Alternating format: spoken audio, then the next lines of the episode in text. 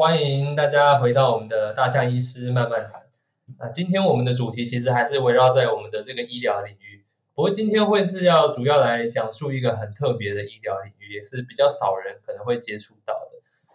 今天我们的这个医疗领域就是我们的语言治疗。那不知道大家对语言治疗听到这个字，他心中想象想象的场景会是什么？会是知道说它里面到底在做些什么呢？那我相信大家可能如果没有接触过的人，可能会觉得有点陌生。所以我们今天很荣幸的可以邀请到我们的这位姜老师，然后我就叫他 Kathy 好了，Kathy。Kathy 跟大家打个招呼。好，大家好，我是 Kathy，大家都叫我姜老师。那我目前是一位语言治疗师。要讲更多吗？好吧，嗯，更多更多更多。好。很开心今天有机会可以上就是大象医生的节目，来跟大家分享这个职业。那我其实自己有经营一个账号，是叫宝宝好好说，基本上是想要带家长就是认识一些很基本的语言治疗知识，然后希望可以陪他们用最生活化的方式来训练小孩。但这些东西其实不限于只给一些 delay 的小朋友看，其实呃不是 delay 的家长看，就是。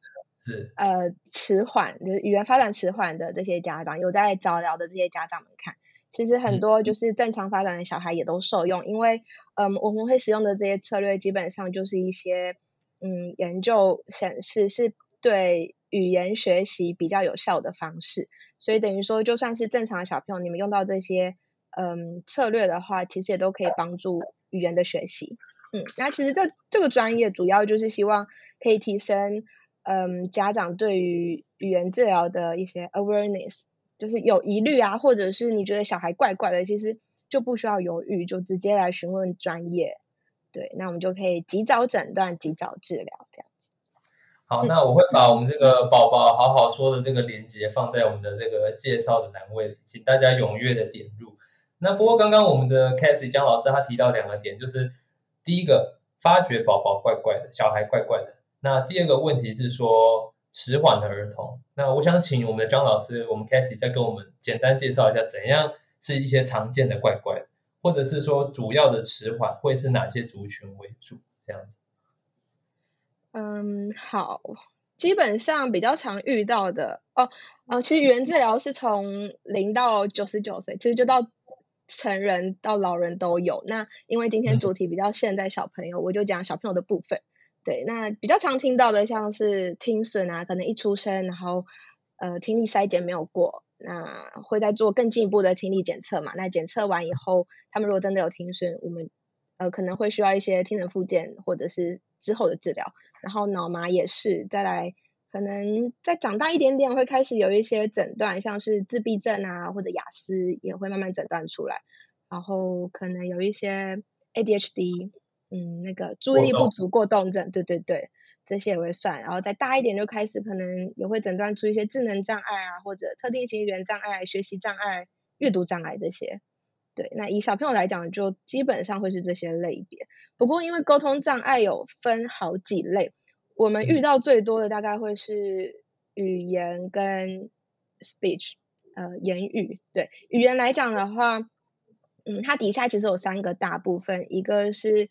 形式一个是内容，一个是用法。对，这听起来很很学术，但其实，呃，我觉得家长可以去判断的，就像是说词汇量，小朋友他们呃使用的词有没有到达他们的年龄，他会不会在讲一个东西的时候讲不出来，会用一些嗯比较迂回的方式告诉你，像是呃笔好了啊，书包好了，假设小朋友讲书包，他会说就是那个那个可以放进去的。他不会讲到书包这个词，他可能会用可以放进去的词去代替这个，那可能就是他词汇量不足或者他提取能力有问题。那还有一个可以观察的，像是语义语法，这个其实蛮容易感觉到，因为你们在跟他沟通的时候，你会觉得他用出来的，嗯，语句是怪怪的，不像我们平常会讲的话，或者他会漏掉一些字。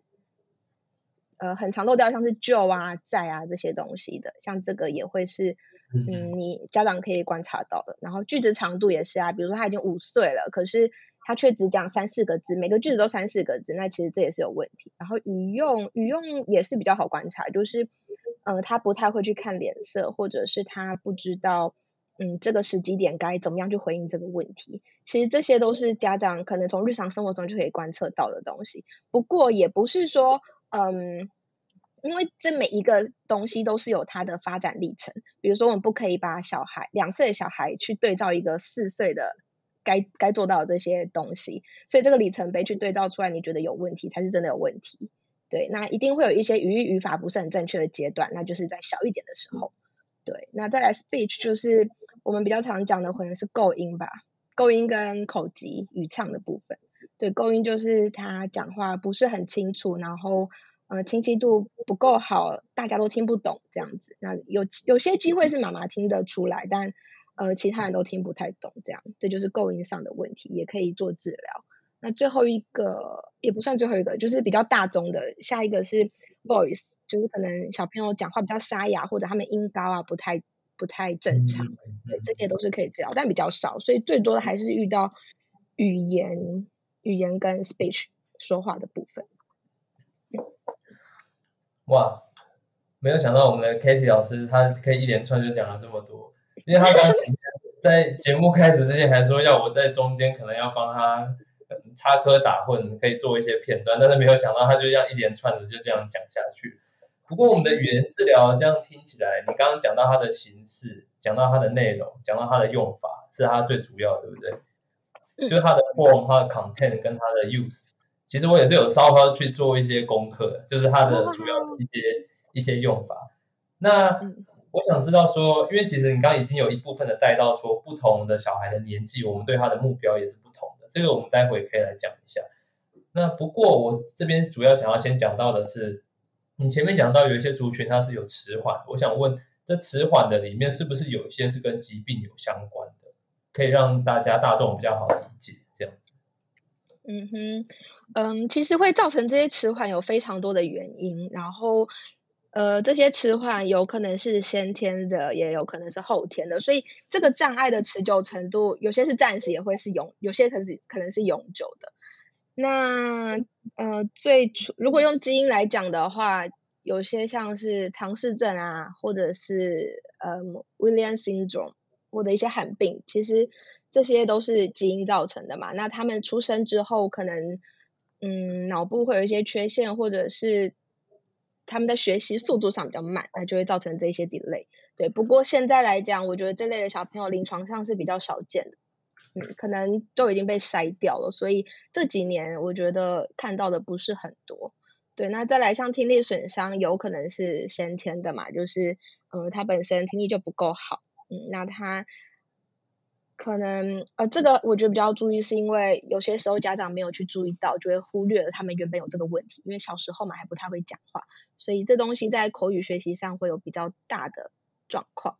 嗯，那有些神经性的原因，神经性的话，可能会是像脑麻吗？脑麻我们遇到是比较多的。对，脑麻的小朋友，他们嗯，有些功能，有些功能比较好的，其实他们是可以对话。那有些。比较重度的就会还没办法做到这件事，那他们的训练路程会比较长一点点，对，然后还有一些可能生理构造啊，或者是认知功能上的缺失，其实都会造成这些问题。嗯哼，嗯哼，嗯，那毕竟我们这个还是一个妇产科的一个 podcast 为主，那我们刚刚 Cathy 既然讲到了我们这个唐氏症，我就在这边很简短的讲一下，因为 Cathy 刚刚讲到一个重点是以。时至今日来讲，我们看到这些唐氏症或者是基因缺损的宝宝的族群有显著的下降很多。那其实这也是一方面要归功于我们的这个产前检查变得越来越谨慎。现在几乎没有妈妈会说生小孩，直到生小孩那一刻才去把他医院把他生下来。几乎大概会在三个月、十周、十二周的时候就去医院进行一连串的产检。那我们如果单就这些大家最耳熟能详的唐氏症来讲，因为唐氏症它厉害的是，它其实主要是跟我们大部分的智力缺损最相关的一个疾病之一。而唐氏症的话，目前在我们的筛检当中，撇开唐氏症，包括其他的基因问题的话，我们大概会是在十到十三周的时候，我们可以先做第一个，就是我们的绒毛膜取样。那绒毛膜取样跟大家听到这些羊膜穿刺是不太一样。它可以在更早的周数就进行。那什么样的族群会进行？通常都是年纪比较大的妈妈，可能大于三十四岁的妈妈，又或者是她之前的生下的小孩其实是有一些染色体异常的。那这种妈妈，我们通常在产检过程就会建议她可以在及早的周数就去做绒毛膜取样，或者是比较大家常做的，或者是在十六周到二十周的时候会帮她做一个羊水穿刺。那羊水穿刺的话，其实它的流产率大概是千分之一左右。很多人会很担心这点，但是其实这点我觉得是一个比较不需要担心的，因为几率其实真的是蛮低的。而且其实现在大部分医师的技术很好，通常不会到一千分之一。而我们的羊染那个羊水抽抽刺之后呢，我们把它会去做两个检查。第一个就是我们的染色体分析，就是染色体我们会看到我们的人会是一到二十三对染色体，我们可以很明显的看到说。它的一到二十三对染色体有没有哪一条多一对，或者是哪一边少一对、少一条的问题？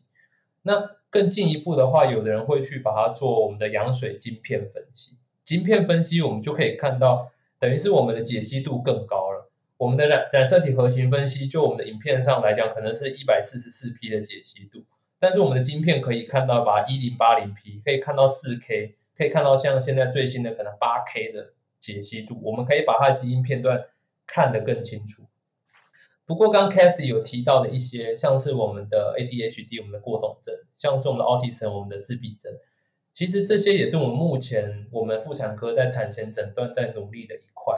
因为通常以这些疾病上来讲，我们可能会是一些小片段的基因缺损，很小很小片段的缺损，可能都跟日后这些行为上的异常有相关。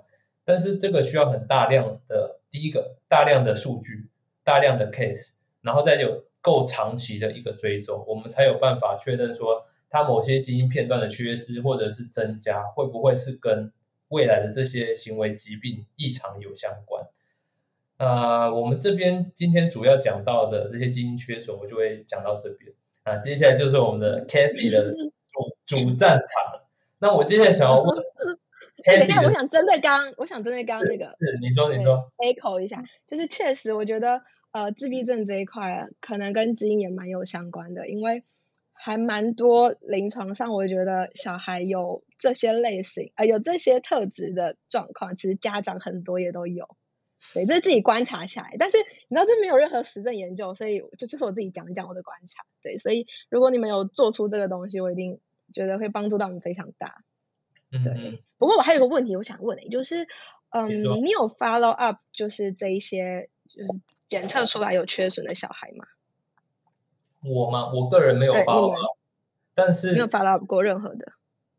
但是其实不只是台湾，整个世界有很多的资料库有在 follow up，像最大的，大家有兴趣的话，可以去查一个叫 OMIM 的，或者是叫 IS。D N，他们有很多的资料库，就是在针对不同的基因片段，然后我们把它做一个可能生下来一岁，生下来两岁，生下来五岁，我们再去把它做一个追踪跟观察。那如果真的有异常的话，好，假设现在有一千个小孩，他都有一些行为上的类似的异常，那我们后来回溯，发觉其中有八百个小孩，他都有一个同样的一个基因片段的缺损，那。其他那个小孩他又没有其他的异常，他就只有这个行为异常。那这个时候我们就可以比较好推论说，它可能是一个致病性的基因。因为其实通常基因我会把它分成各个等级。第一个就是从我们从最良性来讲，第一个就是比奈，它是良性的基因片段缺损，就是有这个缺损，大部分不会造成什么问题，你还是可以把它生下来。那再往上的话，我们会叫做 VUS，VUS 就是说 variant。unsignificant 的 variant，就是我们还不知道这个基因到底有什么问题，就是它处于一个未知的阶段。那这种时候，我们就会跟爸妈说，这个基因以目前的资料库来讲，我们都找不到足够的证据。所以，只要你们以你们爸妈，就像 Kathy 讲的，他很多小孩有问题，爸妈看起来也都会有类似的问题。就是如果你爸妈，我看你爸妈看起来都没有问题，那你小孩可能也没有问题。我只会这样跟他讲。那要不要决定要生，就是他们的决定。那再往上严重一点，就可能是 likely pathologic，或者是直接很严重的说是 pathologic，就是说我们确定它是致病性的基因。那这种我们就会建议妈妈说，跟爸妈说，他可能未来有高几率生下来会有问题。那当然我们是不，我们毕竟不是神，我们不会直接跟他说你要把它做流产，我们只会跟他说这个养育的未来会有很多困难。那至于你要不要生下来，就是爸妈的选择。这样子。很好很好。对。那你有你有看过就是那种就是呃可能生产期间会有一些并发症出现，会嗯会有异常的小孩吗？有遇过吗？因为其实我们在做评估的时候，一定都会问到就是家长他们生产前、生产期间有没有任何的问题。我问到的基本上都是还好，都是都是正常的状况，所以不知道你在生产的过程有没有遇过这一些经验？很好奇啊，单纯好奇。原本是这个 Kathy 的主战场，但是他一直丢了这些大灾问，但是我既然 Kathy Kathy 问了，我就一定要回答。不过我就花小小的时间，因为我们的 Kathy 声音甜美，我相信观众等一下听众很想要继续听我们的 Kathy 讲。那我就简单的回答这个问题，因为其实这个问题算是问的非常的切中要点，这有点像是鸡生蛋还是蛋生鸡的问题。因为很多过去像是第一个胎盘剥离。这是生产时的急症，就是宝宝可能瞬间营养会不足，没有血流。第二个子癫前症，子癫前症其实也是跟我们胎盘的血流不足，就是有可能造成宝宝他的脑部的血液供应养分不足，可能造成未来的问题。又或者是所谓的妊娠高血压等等，我们在产中可能会产生的一些并发症。那在过去我们都认为说，像是脑性麻痹啊。之类的这些疾病会不会是跟我们这些怀孕过程的妈妈的并发症有相关？但是其实，在未来有另外一派说法是说，会不会其实是这个宝宝本身基因就有问题？所以我们身体有一个自然淘汰的机制，会想要用各种方式让这个宝宝提早出来，像是早产，其实也是一个很多人认为可能也是宝宝本身的问题。过去可能会。很多妈妈很自责，说是不是因为我我去工作啊？是不是因为我昨天蹲下来？是不是因为我上礼拜失眠？是不是因为我的各种问题让宝宝产生问题？但是其实说不定在未来，我会发觉说，其实是宝宝本身就有问题，就是妈妈不用太自责，这是一个自然的筛选的过程。就像很多妈妈，为什么我会说三个月前不要讲怀孕？三个月前不要讲，因为三个月前很容易，它自然会有很大的流产的几率。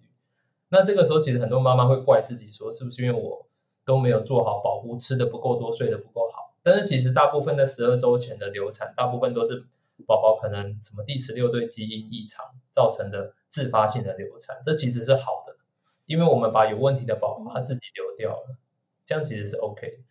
那我就简短的在这边回应我们这个 Cathy 江老师的问题，长知识了，谢谢你。对，刚好有个机会可以问嘛，让我问一下。好，是，OK，好，那我要问江老师喽。嗯，好，你说。那我想请江老师简单跟我们介绍我们宝宝小孩子不同年纪，当然我们不用讲到九十，我们不用讲到二十岁，不用讲到十岁，我们就是简单讲一下不同年纪你对他们的的治疗的要求跟他们应该有的表现会是什么？我还蛮好奇这一块。天啊，这要讲非常非常多哎，因为光非常非常多，因为对，因为每一个每一个小项目其实都有都有它的里程碑存在，就是包含我们刚刚刚念的那三个类别里面有分很多子项目，对，像嗯形式里面可能还有分啊，怎么翻成中文？phonology 呃音韵，然后什么 morphology 呃。我发了，反正就是这些东西，其实每一个小项目都有它自己的里程碑。那以我来讲，我觉得家长如果想要特别去注意这一块的话，大概比较大的一些历程，像是他有没有办法在，嗯，可能一岁左右会有一些声音要出来，对，然后就可能是叭叭叭叭比布这些都可以，要开始学讲话了，或者有些仿说仿一个字妈这种。对，那大概到了十八个月会有一个词汇的爆炸期，这也是比较大可以判断的点。嗯，十八个月到五十个月都是这个词汇爆炸期。那再来两岁半左右，可能要慢慢有一些短短的不成不成真正句子的短片语。对，妈妈抱抱，爸爸吃做做这样。对，至少这些都有做到的话，我觉得。嗯，家长可能就可以比较放心。但是其实，因为我们要判断他们有没有 delay，是全方面的看，所以也不能只单纯就这件事情。因为我刚刚讲的其实是比较偏表达的部分。那可能还有一些理解的部分，他没有办法听得懂指令。那听一步骤指令、两步骤指令，然后复杂指令到什么程度，或者没有办法听懂方位词，对，这些都是前期我们会去观察的。对，但嗯，我觉得以家长来讲的话，基本上就是呃，网络上会有一些里程碑，有简简单一点的概率性的，其实可以慢慢去对照。那每一个月，其实你如果加减一两个月，小朋友才做到，我觉得其实都还算可以接受的范围。对，就是不用太。太求就是一定要在那个时间。那其实呃，在两岁之前，每一个小朋友他们的发展历程都差蛮大的。有些人前面走的很慢，但他瞬间可能会在两岁之后啪就上去，一下子就可能讲到了短句子，类似这样，这都有可能发生。对，所以很多时候家长会发现，嗯，早疗的家长啊，他们可能挂挂号去看门诊了，然后医生大概在一岁多吧，一岁多快两岁的时候，但是医生叫他们继续回家观察。对他们会有这个问题，但呃，我觉得这也是对的考量，因为其实，在两岁半之前，如果要做治疗是比较难一点点的，因为小孩配合度可能还没那么好。对，所以嗯，如果不是真的必要的话，其实大概两岁、两岁半这中间再来询问，也追踪到那时候再来看也是 OK 的。对，所以医生如果这样跟你讲，你也不要太紧张。对，蛮多家长就是会在那个期间去问我说，到底该怎么办。对，其实不用太紧张，那就是到两岁半看看他是不是真的落后很多。对，那有些时候如果只是家长刺激的方法改变一下，其实小孩子能力一下子就拉上来了。嗯嗯。那如果到了两岁多、三岁，你真的觉得他跟一般同龄小朋友差太多的时候，就建议要赶快来做评估，然后我们要看要怎么样诊断跟治疗。对，那在那之后就可以交给语言治疗师，我们就会告诉你说，哎。你的小孩现在应该要讲到什么程度，或者他现在表现应该在哪里？那你回家该怎么训练？对，所以后面我就不直接讲，因为太多，尤其到四五岁，有一些描述故事啊，或者他们在讲述一件事情，他在跟你分享事情的时候，他应该要可以讲到什么样的程度，其实都不太一样。嗯，那最早最早就是从出生到大概两岁半左右，准备进早疗这段时间，家长可以大致这样子观察。对。好，我来帮那个 K 老师做个小小的结论好了。其实大部分就是呢，有怪怪的就去看医生。那在两岁到两岁半之前，其实大部分也是不太适合做治疗，建议两岁半之后再做治疗。那有的人稍微慢个一两个月没有关系，就说不定他一两岁都不会讲话，三岁突然就会背长恨歌，说不定会有这种 case，会有吗？不太确定。可能是不是那个小朋友吧，很会背。对，但其实大概两两岁到两岁半之间啦，这个这个 range 你就可以仔细观察了。对，嗯，但只是呃前面你发现他慢的时候，其实妈妈都还是要特别再去注意一下，就是你可能就要更更小心啊，或者去记录下来小朋友在什么时间点会讲到哪些话。那当你一旦要进入早疗的时候，其实这一些都会是很好给治疗师参考的一些东西。对这些资料，其实参考价值蛮大的。所以你如果发现怪怪的，你可以自己开始在手机记录啊，今天几月几号，他讲到了最长的几个字。对，这是你早期是怪怪的。发现 怪怪，赶快搜寻宝宝好好说。感恩姜老师。那我想问一下姜老师，呃，自己有没有什么特别的治疗方式？就是对小朋友自己做了这几年下来，有没有什么心得？心得有非常非常多，其实真的很多。但嗯，那我今天就分享一个平常比较少做到的，好了。因为其实我们在医疗院所里面，就是在教室里面治疗嘛，对，这是最大宗的。那一般家长也都是把小朋友就是送到这些医院啊诊所进去，那小朋友就在里面跟老师呃练习跟互动，对。但嗯，我其实还非常喜欢另外一种是在家里面做治疗的，就是我觉得弹性很大。那我就可以不用局限在治疗室或者是家中，我可以跟家长讨论说，可不可以带他去外面的，嗯，实际的情境去练习他这些语言需要的策略，这样子，对。然后我觉得这有一些好处，像是，嗯，第一个是你会非常跟小孩的生活连接，那也跟家长非常连接，因为你可以知道家长是个什么样个性，或者家长平常如何。应对他的小孩，那其实这这部分啊，在治疗治疗室是比较难做到的，因为其实家长讲归讲，就是他会说有啊，我都跟他练习，但其实你实际看的是他那个练习的方法是错的，所以这样就变得有点没效果。对，所以如果说我可以直接看到家长怎么样跟小孩互动，是非常直接的。那第二个是我可以直接示范这些技巧给家长看，就是当下，比如说小孩子马上闹情绪，那他不讲，或者是他嗯这个时候卡住了，你该怎么样给提示？对，这都是当下我可以马上示范给他看。那也可以找时机让家长做给我看，对，这可以当下去 check 的东西。那第三个是，其实这种这种治疗，我觉得小孩子都呃动机都非常强。嗯，当然，因为他们平常不太会，就是透过这种出去玩呐，去好像校外教学一样去学这些东西，对，所以其实他们的动机是很强的，表现通常会比较好。那因为这一种就是在情境中做练习，它的变化性可以非常大，所以这是为什么我特别喜欢的。嗯，需要举例吗？还是这样子你就大概了解？你是怎么知道他们在家里的互动的？就是你说我吗？对啊。因为你也没有去那个学生家里，你要怎么知道他们爸妈在家里是怎么刺激小朋友、教小朋友？哦，通常这些 case 其实我一般都还是会进到他们家，因为就是做比如说长照啊，或者是自费一些居家，就会进到他们家去做。那只是偶尔，比如说我觉得时机 OK 了，他在家里面表现，然后我可能穿插几堂课是在外面上课的。哦，对，就是实际比如带他到全联买东西，带他去买面包。或者就是，嗯，可能带他去逛个博物馆，就是这些东西就把它加进来。对，那只是放进我自己的一些，比如说学练习单啊，然后我有一些 task 是需要他去完成的。那这中间其实有很大成分是我想要教家长要怎么样去跟他做互动，因为这些情境是非常生活化的嘛。对，所以基本上他们平常就在经历这一切。那如果家长可以透过这些时机来引导小朋友的话，其实他们会是进步最快的。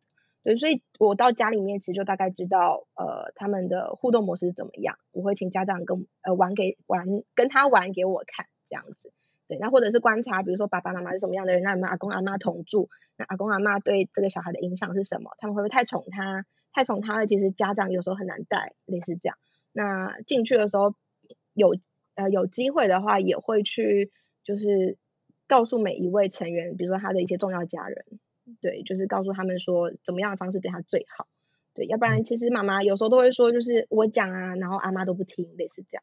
但如果是由治疗师的身份去讲，通常会比较有用一点点。嗯，对，所以其实是可以理解到他们整家人的互动，对对这个小孩造成的影响，这样子。哇，竟然还能跟他们去买面包，带他们去博物馆，这个已经超乎我的想象。请问这个是？喜欢。这个这个是在在医院下的语言治疗师的这些教导方式吗？还是说 c a s h y 现在已经不是在这种大医院的体系下？哦，我我刚刚讲的就是我们一般都在医疗院所，那就会是在治疗室里面做治疗嘛。对，所以真的是嗯那一块做的。那如果拉出来在家里面，我可以进到家里面的话，才有机会做到这件事。对，因为在医院你不太可能把小孩带出来。对，但在家里面，因为是可能。自费啊，或者是因为居家，所以讨论空间比较大。你只要跟家长沟通好，或者家长信任你这件事情，那其实这件事就可以进行。因为你本来就在做治疗，对，只是用一个很情境生活化的方式去做。嗯，我超喜欢这种方式的，所以，嗯，我现在的工作有点像是医疗院所一半，超过一点点，然后有一部分会是在家里做，自费接案这样。嗯，自费接也有，那长照也蛮多的。要是我应该也会愿意自费来选择这些服务，因为我我觉得这种生活化的才能真正帮助了，就是对，不会只局限在在治疗院所那几个小时，你可以真正把生活化的经验带给他。对，但其实有好有坏，我觉得合并起来是最好的啦，就是可能两边都有会比较稳，因为有些小朋友他可能嗯还是要训练他怎么样在教室里面做好，或者要遵守团体规范。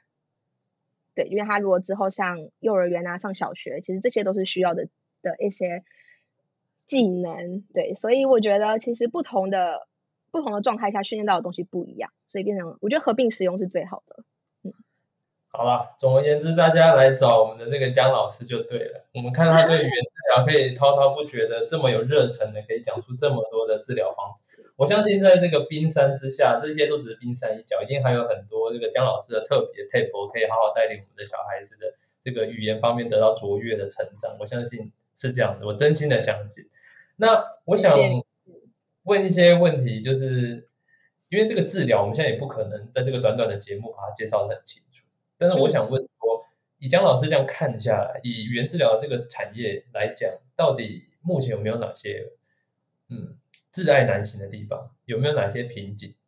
以目前这样看下来，当前吗？现在发生的吗？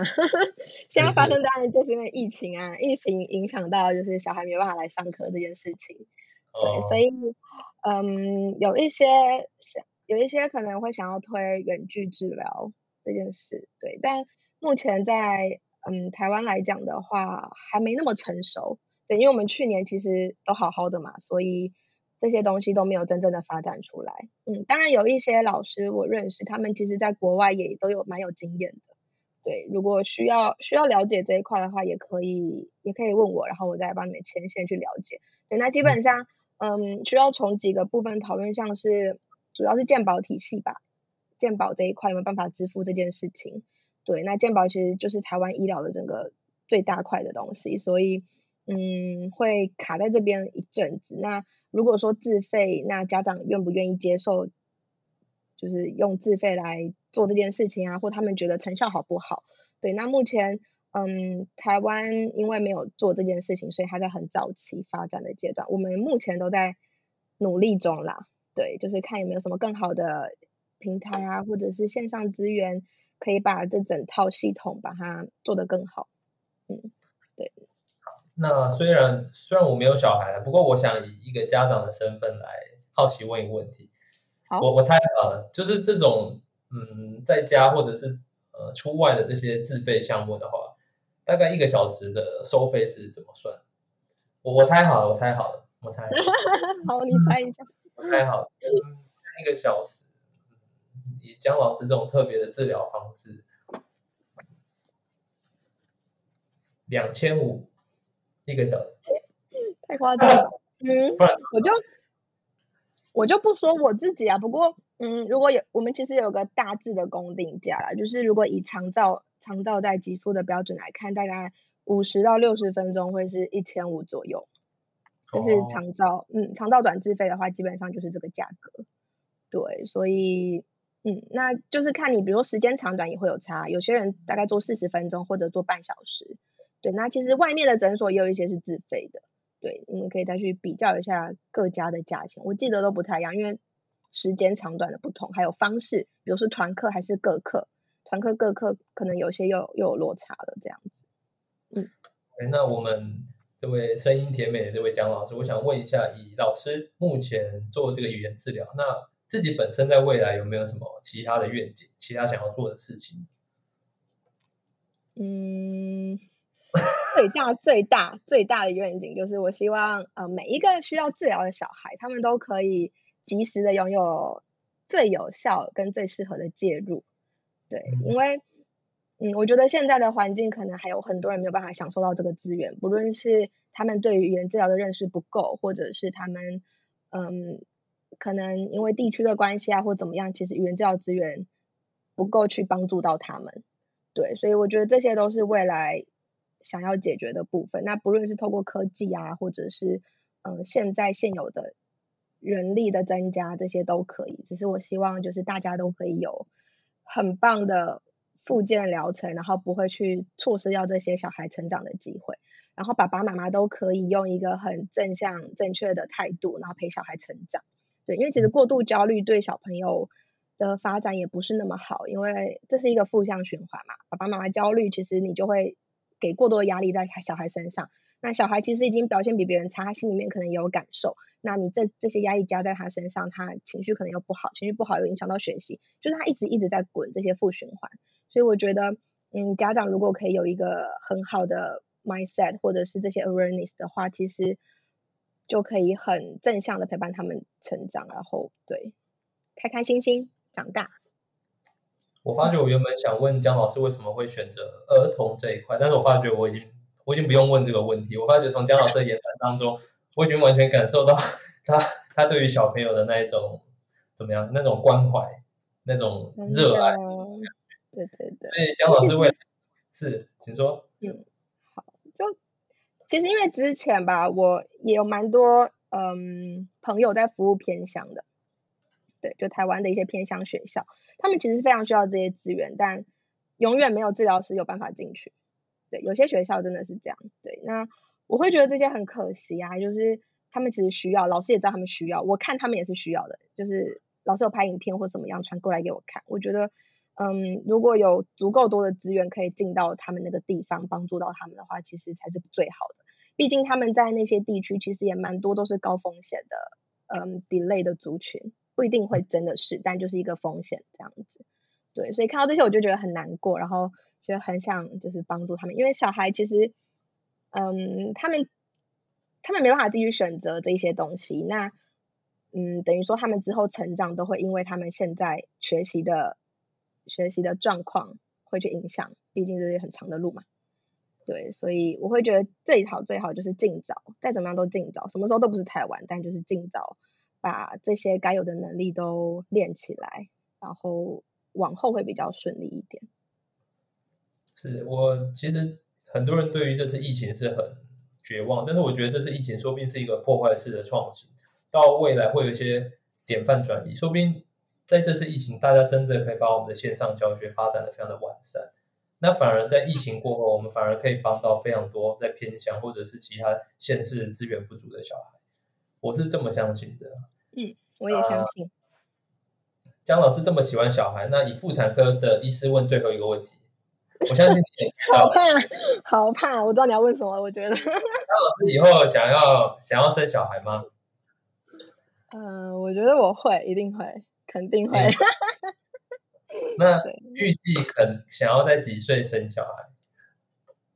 有这个麦，有这个我们的里程碑吗？还是就随性？嗯，我不知道为什么小时候就出现一个数字，这是小时候的数字。小时候觉得是二十八岁，但是我我觉得不太可能啊。只是嗯，在我尤尤其是我这个工作接触到这么多小孩的状况下，我会觉得。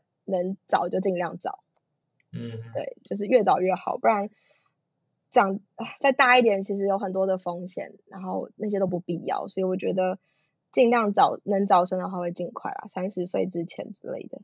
嗯，我不确定啊，我只是我只是一个。OK，那我们 只是一个说说。是三十岁前生子的这个机会，这个梦想可以达成。那站在妇产科立场，我也是建议各位妇女可以及早生产，减少不必要的风险。啊，我说真的，我看过这么多的剖腹产的伤口，真的是越年轻的那些伤口真的是长得越好，那恢复的速速度真的是差很多。有些二十几岁生的，真的生完小孩那种一两年之后回来门诊，你根本看不出来是有小孩的人，就看起来超级年轻。但是可能三四十岁生完之后，就整个人好像瞬间。我这样讲会不会黑掉？反正瞬间苍老了许多，呃的感觉差非常多，差非常多。好了，我们请我们的。那我想问个问题，我想问个问题。是是是。那那如果是嗯，比如说他们可能真的也想要早生啊，但是就是没有对象，你会建议冻卵吗？其实我们建议的，因为冻卵的成本日益下滑，而且现在重点是冻卵的技术越来越好，就是以前你冻卵。你在解冻的过程可能需要耗损一些比例的卵子，但是以目前的技术，其实可以大部分的卵子在解冻后之后都仍然有功能，而且一年的保存费，当然各家的价价码不同，但是各一年的保存费其实是大家逐年下滑的，大家可以自己上网搜，我也没有要帮哪一家院所做业费，大家其实自己去查就知道了。其实我还蛮推荐的，认真的，真的。好好好好，我我来告诉我的其他女性同胞们，老师还年轻呢，不需要了。好好好，这个是个这个很重要的消息耶，这个资讯很棒。是，好，那我们今天就非常谢谢我们的 Kathy，我们的姜老师来到我们的节目，然后跟我们介绍这么多关于语言治疗的部分。他现在正在跟大家挥手说再见。我们请姜老师就跟我们大家一起说再见吧。好，拜拜！谢谢大家今天听我们两个在这边玩一玩，讲话玩玩。OK，好了，各位再见，好，拜拜，拜拜，拜拜。